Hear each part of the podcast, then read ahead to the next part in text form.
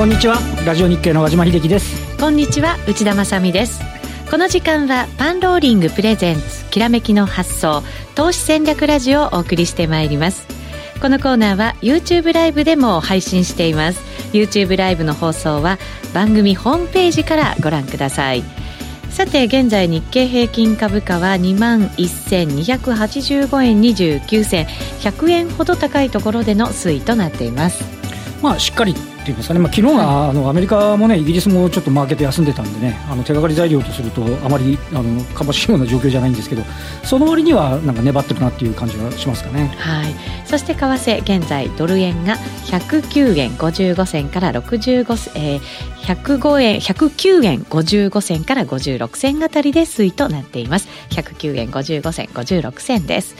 それでは今日のゲストをご紹介しましょう。まずは、ビーコミさんこと坂本慎太郎さんです。よろしくお願いします。よろしくお願いします。そして、遠蔵さんこと田代岳さんです。よろしくお願いします。よろしくお願いします。まあ今日は一旦はなんかこう落ち着いたような相場、うん、あまり動きは大きくありませんけれども。はいどんなふうにご覧になってますか、まあ、米国の球場、まあ、球場で海外の球場からやっぱり、まあ、なかなか外国人投資家の手がかり手手がけがないのでなかなかですね小動きになった中ですねじわっと日経金が上がってるのはやっぱり、うん、事実反発なのかなっていう、はい、まあ今日業績の話とか中でしょうかなと思いますので、はい、聞いてください。よろしくお願いします。そして為替ですが109円台半ば、はい。今日の動きはそれほどまあ大きくはない感じですかね。そうですね、うん、先週ぐらいから動きやっぱりないんですけど、はい、意外に重要なこともあったりアメリカの長期金利下がってる割にはドル円落ちないですねって感じはしますよね、はい、その背景なども教えていただきたいと思います。よろしくお願いします。その前にパンローリングからのお知らせです先週ゲストにお越しいただきました竹蔵さんのメルマガがスタートしています。ディーラー時代に50億円を稼いだ男として名を馳せ、ツイッターのフォロワーはなんと5万人にもなる竹蔵さんが、寄り付き前に気になるポイントや MSCI 銘柄の検証などについて配信します。銘柄選択にとても役立ちます。さらに月1回オンデマンドセミナーもライブ配信。なんと今日が初回のオンデマンドセミナーの開催日となります。本日午後3時までにご入金が確認できれば、今日だけでなく特別に来月のライブ配信も参加することができるということでございます。時間があと27分ほどしか残されておりませんが、はい、はい。ぜひですね、えご参加いただきたいと思います。急いで番組ホームページからお申し込みください。それでは進めていきましょう。このコーナーは投資専門出版社として投資戦略フェアを主催するパンローリングの提供でお送りします。それではまずはマーケットについてお話を伺っていきます。えー、現在ドル円に関しては109円54銭あたり、日経平均は100円ほど高いところでの推移となっています。そうですね。まあ昨日の東京マーケットがそもそも65円高なんですけど、はい、あの、売買代金でいうと1兆5000億円割れてて、これが2014年の12月25日以来、まあ4年半ぶりぐらいですか。で、あの、要は昨日の段階で今日の夜のニューヨーク休みっていう話なんで、もうすでに参加者がすごい少なかったですよね。はい、で、昨日の日経平均5場だけ見ると、日経平均なんと31円しか動いてないんですよ。で、ね、やっぱりそれは換算にもなるわって話で、で、今日、あの、まあ、休み明け後なんで、やはり引き続き海外勢の参加はおそらく少なくて、まあ、あの、なんだ、踏ん張っているのはもしかしたら外国人の売りが出てないからみたいなね、言われ方もされちゃいますけど、はい、で、あと、まあ、個別に言うと、あの、最初に昨日東京で、あの、反映したのが、ルノーと、あの、フィアットクライスラーの、あの、えー、M&A の話。うん、で、一周回ってきたら、ルノーが12%高で、えー、フィアットクライスラーが8%高ということで、まあ今日は日産とか三菱自動車がそれで動いてたり、はい、まああとは自社株買い発表した東京エレクトロンが今売買代金のトップになったりと。うん個別にはね、それなりになんか反応するんですけど、はい、全体とすると、やっぱりちょっとね、あの、自律反発、えー、というような、あの、解説ありましたけど、やっぱそういうの、この域は、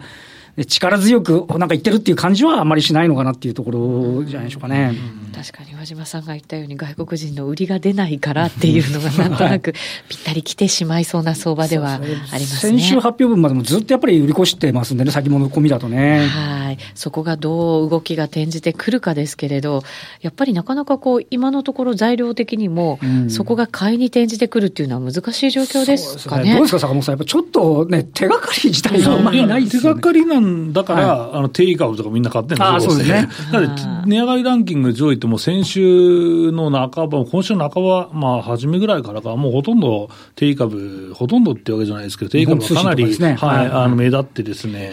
はいで、そうだな、まあ、レオパレスとかむちゃくちゃな動きしてるわけじゃないですか。とどったがってストップそうそうそうで、それに巻き込まれちゃった投資家がいて、まあ、上手い人はね、儲かってるで最高の相場だよって言ってるんですけど、普通の人はただ巻き込まれてるか、出来高ないねっていう状況なのかなと思うんですけど、まあ、これはでも、まあ、でも決算が終わって、まあ、まだ2週間とかじゃないですか。はい、まあ、それでこんなになっちゃうのっていうのは、ちょっとね、なんか悲しいなって僕は思っていて、あの、この業績って今期強気だらいいなと思うんであれば、まあ、機関投資家がまあある程度、まあ、ちょこちょこ玉を入れてきて、まあ、長い間買い続けたりもするし、で、もう、ある程度はもうレポートが出てしまったので、まあ、そのレポート見てですね、証券会社のレポート見て、ああ、これいいなと思って買うっていう行動すら、もう終わったのっていうのがですね。なんか微妙なのは、あの、やっぱ米中とかのファンウェイの問題で、企業が下期回復ってっても、うん、そそこらがあると、そうなんですよ。なんかちょっときついんちゃうの？みたいな話に、やっぱりなんか、やっぱ投資家がなっててる部分はないですかね。下期回復シナリオって、もう何なんだよって僕はね、和田さんとも言ってたんですけど、本当か日本は、まあ、日本電産以外はそういうシナリオ立ててなくて、ほとんどの会社が。はい、米国だけ立ててて、えー、なんだそれみたいな感じになってるじゃないですか。それは米中があと2、3か月長引いた瞬間、もう確実なくなるよねっていう。だからそこの部分の剥がれた米国株は本当に注意しなきゃいけないと僕は思ってるんですけどね。うん。ビコミさんの見方とすると、下期の回復はもしかしたらないかもしれないということですかね。かなり厳しいと思いますよ。まあ、インテルの供給不安が戻った部分は当然プラスかもしれないですけど、なんかもうまたね、ハイテクバブルになるんだみたいなとこまでシナリオを描いてる人がいますからね、うん、それはちょっとないんじゃないかなって、肌感覚では普通の人も思ってるかなと思いますけどね。ね今日はあれなんですよ、東京エレクトロンが自社株買いしてるのと同時に、一応なんか期限はくくあの見てないんですけど、もう営業利益率30%計画みたいなのを出してるわけですよ。うんああ、なんか何何やかんやあってもこの会社は強気で、なんかそれはそれで、あのいいいんですけどね、なんかそこで下方修正とかされてたらちょっときついんで。もともと強気で出してくる傾向そうです、下期回回復シナリオを東京エレクトロンは、まあ、あの見てるわけですよね。まあ、ただでもエレクトロンの下期回復ってもう受注が見えてるからできるわけでしょ。はい、だったら信じるしかないかなっていうふうに現状になるんですけど、本当かって思っちゃいますよね。東京エレクトロンあの前、ちょっと前までは毎期毎期すごくいい感じだったのが、やっぱり、前期の終わりぐらいから、下方修正しあたりから、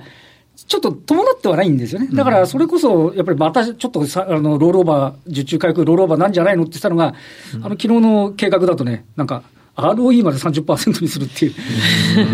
素晴らしい計画ではありますけどね。まあ、資本を減らして高く売ればですね、っていう感じじゃないですかね、これは。この後も詳しく伺っていきたいと思います。この後ゲストコーナーです。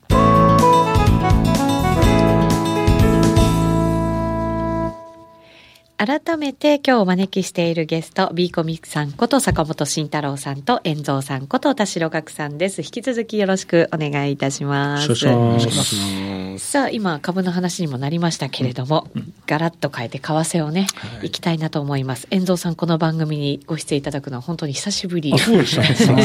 でございますので、はい、えー、ドル円に関しては現在109円54銭、55銭あたりで取引されています。ですね。はい。まあ、ちょっと見ると確かに金曜日からあの海外休みなんで動きが特に為替なんかなくなっちゃってるんですけど、うんね、金曜日意外に動い、あのー、順番に言うと債券が一番悲観的で、アメリカの債券。はい。はい、で、次に為替、うん、次に株が一番楽観的かなと思うんですね。まず、10年債の話からしなきゃいけないと思うんですが、えー、ここしばらく2.35%っていうのが必ず止められて、すぐ2.4台に反発してたんですけど、うんはい、ついに、まあ、金曜日にその2.35終わって、2.3も終わって、うん、2.29台に突っ込んで、はい、で、戻りが2.32とか3なんですね。まあそうすると、よくドル円が109円50ぐらいで止まってるなと。耐えてるなっていう感じですか。はい、前回安値の8円50ぐらいまで突っ込んでもおかしくないぐらいの、あ金利数だけ見ればね、うんはい、あるんですけど、だよく止まってるよね。で、109円台なのに株上がってて、やっぱりこちらももっと強いよね、みたいなイメージなんで、うん、その、これがもう、ニューノーマルだったらいいんですけど、このレベルが、その、債券がこれだけ悲観的になってるっていうか、債券が買われてるの裏に何があるのかなっていうのがちょっと怖いですよね、うん、その裏には何があるというふうに、遠藤さんには見えるんですか？やっぱり米中の問題、6月まで延期になったとはいえ、うん、結局、やっぱりずっと経済にとってはマイナス材料になるなっていうところと、この先何年も続くっていうね、見方もある中ですよね。だってもうファーウェイを、ね、ターゲットにして、まあ、その後監視カメラの会社も来ましたけど、もう要は本丸じゃないですか、ファーウェイって、中国の、あのハイテクの、そこを潰しに行ってるって何、何やら1980年代のアメリカが日本にあった、まあ80年代、90年代ね。あの時に似てるよね、みたいなのはありますよね。でも中国も中国でアメリカのソフトのサービスをもともと潰してるじゃないですか。フェイスブック使えませんとか、LINE も、まあ、LINE もまあもちろん使えないし、グーグルも使えないし、あとはツイッターも使えないしってあと、ファーウェイぐらいいいじゃねえかって。ダメそういう話中国は、やっぱりほら、あの、国家の体制を維持するために、SNS は NG じゃないですか。まあ、それは、逆に言うとそれが分かってて、アメリカよくね、あの、そんな国なのに、商売のためだったら許すってって今まで、すごい自由にしてたわけでしょ？だからもう別に当然だよねって話日本と全然違いますよ。日本はだからあれでしょ、だからキャキャバリー出しでしたっけ？車もだからトヨトヨタと一緒に、まあ、作ってとかいろいろやってたじゃん。同盟国でさ、で、アメリカに工場作ってるのにやられちゃったからさ。だからそういう感じなんですよ、ね、まだぬるいと思ってる人はいるのかなと思いますけどね。で、まあそういう感じで、債券落ちてるんで、で、まあ欧州、で、次にもう一つポイントは欧州議会選挙で、はい、えー、どう見ました？えー、っと、やっぱり想定内だったんであまり、あまあ、今日マザーマーケットが入ってこないと分かんないんですけど、はい、意外にユーロ落ちてないじゃないですか。うん、ってことは、やっぱり想定内かなということで、ただ、えー、っと、中道左派と中道右派、まあこれ、あの、ヨーロッパ中の国が割とそうなってますけど、はい、その二大政党が、あの、過半数を割っちゃったんですよね。で、範囲ユーロが30%弱ぐらいと、あとグリーン、緑の党が、うん、だから、あと、中道で右と左だったのが、さらに右と左がこう、ばっと広がっちゃったっていうのが今のミーですよね。乖離しちゃった。そう。うん、だから、あんまりいいことじゃなくて、だって、アメリ、イギリスの第一党ってブレグジット党なんで、はいあの、EU から出ます、EU を解体しましょう、まあ解体まではいかないですけど、EU から出ますっていう党が欧州議会に行ってるわけですから。うん、だからやっぱりちょっと今後、ユーロって、って大きく売られる局面あるのかなって気もしますよね、うん、うん、まだこれ以上って感じですか、ずっとね、トレンドは下方向ですもんね。うん、だまあ一応、この想定内だったんで、今すぐ欧州議会内でこれであのなんか問題が起こるってことでもないんで、うん、それはそれで売られてないんでしょうね、短期的にはね。なんとなくこらえてる感じがね。ただこれも本当にあのイギリスじゃなくて、えっ、ー、と、ヨーロッパが、その、まあ、利上げに動いていく方向にあるよっていう期待のところが、ずっぽりなくなっちゃったわけですもんね、んこれで。まあ、いろいろ、これからおそらくメイさん辞任して、あの、保守党の、党首選やってでそうすると総選挙になって、うん、まあ保守党があの内閣っていうかあれを失って労働党になるかもしれないし労働党はどちらかというと離脱しない方なんで、うん、ちょっとイギリスもいろいろなことがまあ変わってくる可能性があるんで、まあ、そこで大きな動き出てくるんじゃないですかね。まあ、イギリスもヨーロッパもなかなか政治的に難しい感じのね、うん、状況がずっと続きそうではありますよね。ただ、その中でやっぱり一番気になるのは、あの、10年債の利回りが低下することと、ドル円が、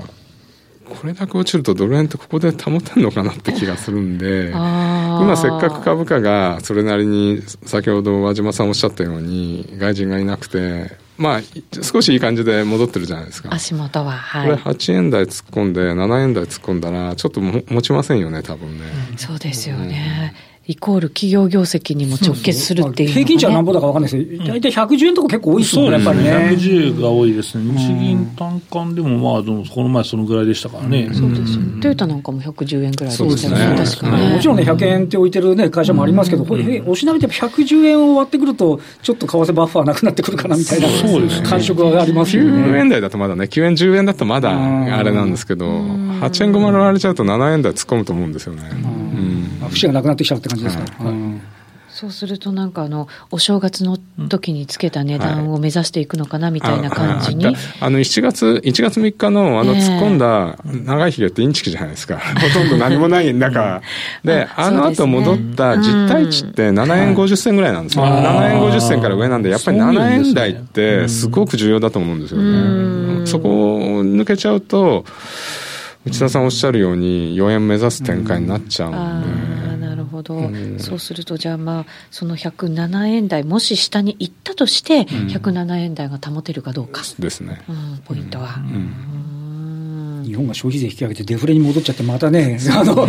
結果的に実質金利高いぞって言われて日本に来ちゃうみたいな、円高になっちゃうみたいな、ちょっとやめてもらいたいなと思いますけどね。ね。ありましたね。そうです毎回毎回ちょっとありますね。そうですね。でも今回の消費税は今のところまだ上げる方向で、しかもまあ。前回上げた時よりは影響が少ないんじゃないかっていう分析をね、言う方もおっしゃる中じゃないですか。ビッコミさんこの方向性どう思いますか？まずまあ3%から2%なんで、それは影響は少ないよねっていう話を前提に考えると、まああとは、まあ前回はやっぱそれで消費税のせいで、まあ実際物価もそんなに上がらないしっていうことに一応分析としてはなってると思うので、思いっきり補正を打ち込んでくるんじゃないかなとは思ってるんですよね、うん、オリンピック終わるぐらいまでですかね、うん、だからそこは期待ができる、真水で5兆、じゃあ終わんないかもしれないですよ。としたら、やってやるならね、だそこは多分握れてると思うんですけど、ただあと選挙が、まあ、もうちょっとで、6月中にも決めなきゃいけないじゃないですか、やるなら。で、これって、まあ、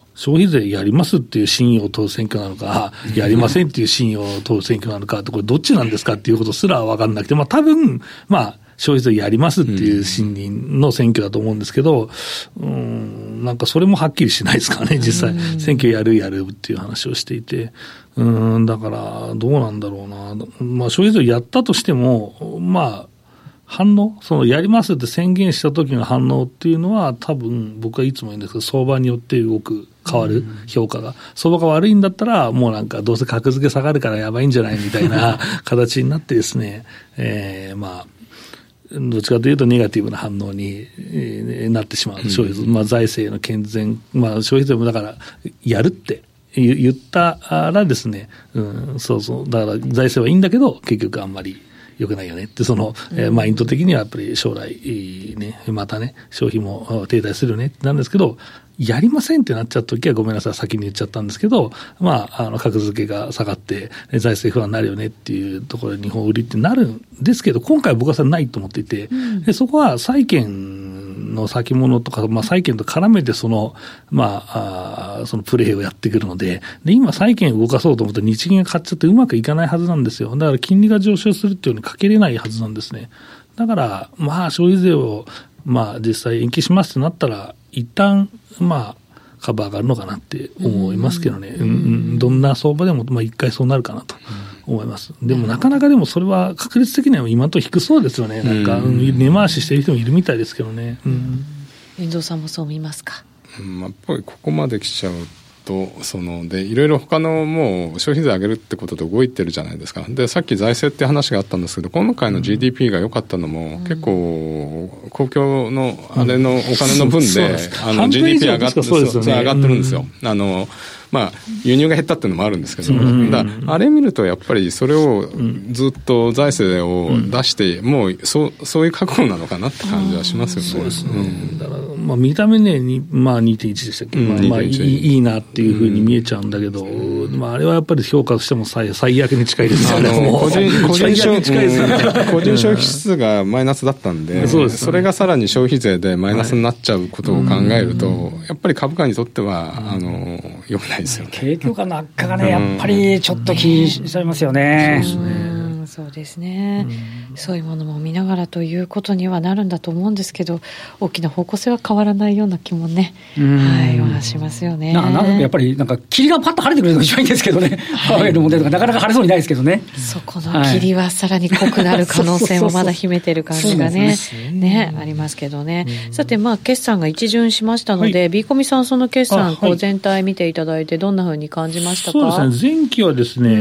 ー、と一応、減益でした。まあ、はい、減益でした。で、基礎が4.2%の減益だったんですけど、うんえー、途中情報修正があって、マイナス2%まで全然危機でなったんですが、終わってみるとですね、えー、と5.9でしたね。マイナス6ぐらい。マイナス6ぐらいでしたね。はい、で、そこは、でも、みずほが3級の業績発表が終わった時に下方修正したりしてたんですけど、うん、でそうすると多分7、8%まで全然危機になってたんですけど、だいぶ戻してきたので、若干のね、えー、情報修正があったなという形で、えー、フィニッシュと。で、今年はどうなっているかなというと、今年はですね、えー、一応増益になってます。はい、減益かなと思ったんですけど、一応の意味がですね、はい、まず去年の減益企業の、その減益とか特損の企業がまあ収益が戻ってくる予想であると、えー、いうことと、やっぱソフトバンクの影響がすごく大きくなってますね。はい。えー、これは大体、まあ、当然会社室を出してないんで、まあ、他のコンセンサス見ると、やっぱり3兆前後儲かりますという予想になってますんで、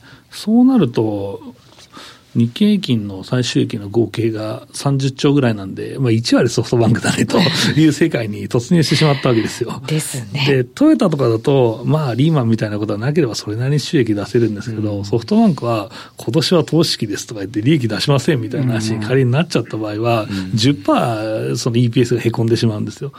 いや、大きい、うん、そういう中に日本は今いるんだっていうことをですね、えー、知りながらですね、まあ、インデックス見たり、PR 高いね、安いねっていう話をしないといけないんだよねっていう話をしに来ました、今日は。日経平均でいうと今11.8倍とかするぐらいですけど、そうトピックスで見ると13倍近いんですよね。そうなんですよ。はい。だからそのちょっと温度差が、はい、やっぱりトピックスの方が株が最楽になっちゃってるのは、なんかそれはそうかなっていう感じがしますよね。うんうん、ねまあ、かといって日経平均変えるのかっていうと、いや、それもねっていう、まあ、で、それはですね、大体前々期と同じぐらいの水準なんですね。だからやっぱり最高益をその超えるっていうような見通しに現状になってないので、まあ、それは株価上値を得ないよねと。まあ、そこはもう僕はもう去年からずっと指摘してたところなので、まあそうですね、なかなかこの業績が、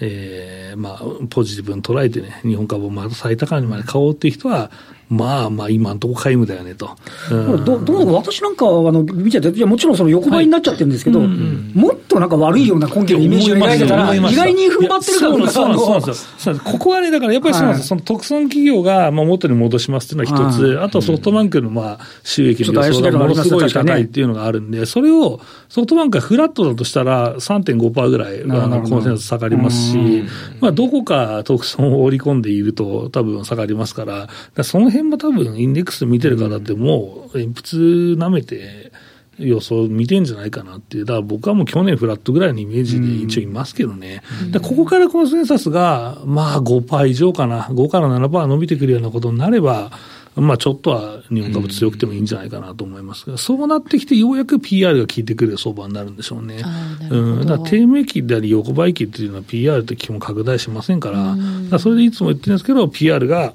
えー、11倍とかあ、だから安いから上がるっていう人はおかしいって話はいつもしてる現役予想のね、あれにプレミアムつけられないですよね。そうです、そうです。だからね。だから日経平均の今までのその、えー、っと、PR の適正値が、まあよく昔だったら12から16とか言ってたじゃないですか。うん、16になるときは増益のときだけですからっていう話をいつもしてるんですけど、いまだにこれがね、なんか分かってない人いるんですよね。うん。確かにね、PR でね、なんか判断しちゃうところってね。うん、そうそう。いや、使っていいんですよ。全然使っていいですけど、はい、ただやっぱりさっき馬島さんと言ったように、現役と増益の PR の考え方は、もう切り離さないとだめです、これは。確かにそうですね、なんかそこまで考えないで見ちゃってたところも、私もあるかななんて思ったりね、するんで、それはしっかり覚えとかなきゃいけないなと思いますね、そういう時のなんか指標っていうのって、やっぱりなんかそれに変わるものっていうのはないんですか？質問だね、そこはね、さすがですね。知りたいじゃないですか。下がってる時の PR が使えないから何使うかっていう、PBR に決まってんじゃないですか。決まっいい質問って言われたのに、決 まっってるじゃないですかそうそうなんですよ。で、はい、その PBR は、まあ、あのこの前1倍が1万9000円ぐらいだったでしょ？うん、でそれがね、えっとね、PBR は大体あの今期末のベースを見るんで、大体1万9700円ぐらい前後かな。競り上がってきましたよね。そうそうまあ、当然、まあね、最高益近辺にはありますんで、まあ、その分の半分が資本に入るとして、えー、考えると700円ぐらい切り上がってもおかしくない。日経平均の EPS は1000、えー、っと、まあ、7、800円でしょ？だったらまあ、700円ぐらい積み上がっても全然おかしくないわけですから、うん、まあ、あの、そう考えるとですね、まあ、今の水準、今度の、えー、下値は、前回は PBR1 万、1倍が、えー、っと、1万9000円でしたね。すごいですね、はいはい、で。それが上がってるっていうことをですね、覚えて、えー、おいて、おしめ買いにの参考にしていただければなと思いますね。なるほど、なるほど。そうすると、まあ、1万9000円は割ることがなく、みたいな。なく、まあ、2万割ったら、とりあえずおしめ買い準備一旦しようかなっていう、ね。はい、そういう目安にはなりますよね。ただやっぱり冒頭言ったアメリカ株がですね、えー、っと、ちょっとですね、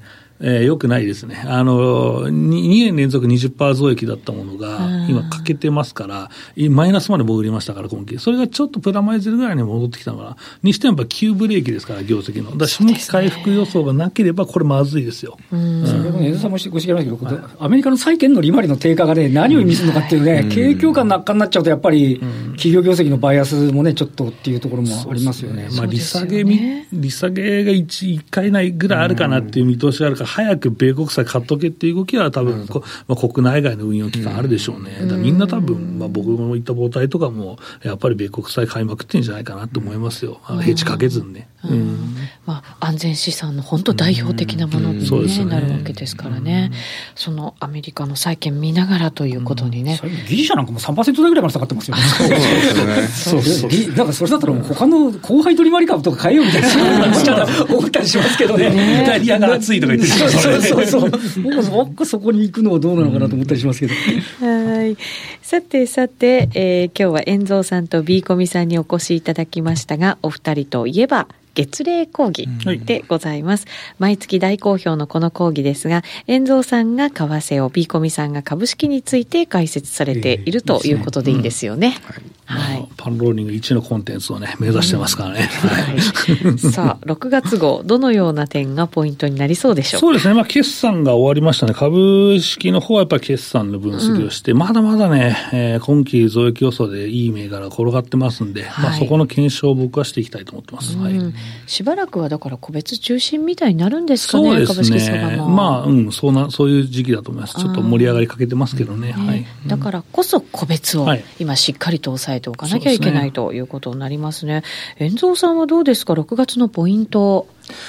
そうですね、まあ、とりあえず、あのー、やっぱりさっき言ったように債券の利回りが落ちてるんで、うん、アメリカのここがなんか出てくるのかどうかをちょっと、うん、あのー、まあ、あの月例収録するまでまだ1週間か10日ぐらいあるんで、はい、ちょっとそこで分かることがあったらお伝えしたいなと思ってますね。でやっぱりそから、この、どう見てもなんか、これだけ低下するとドル売りになっちゃうんですけど、ドル売りになるとそれはそれで新興国通貨が高くなったりして、リスクオンになったりしたりもするんですよ。そういうふうに見えたりしますよね。はい。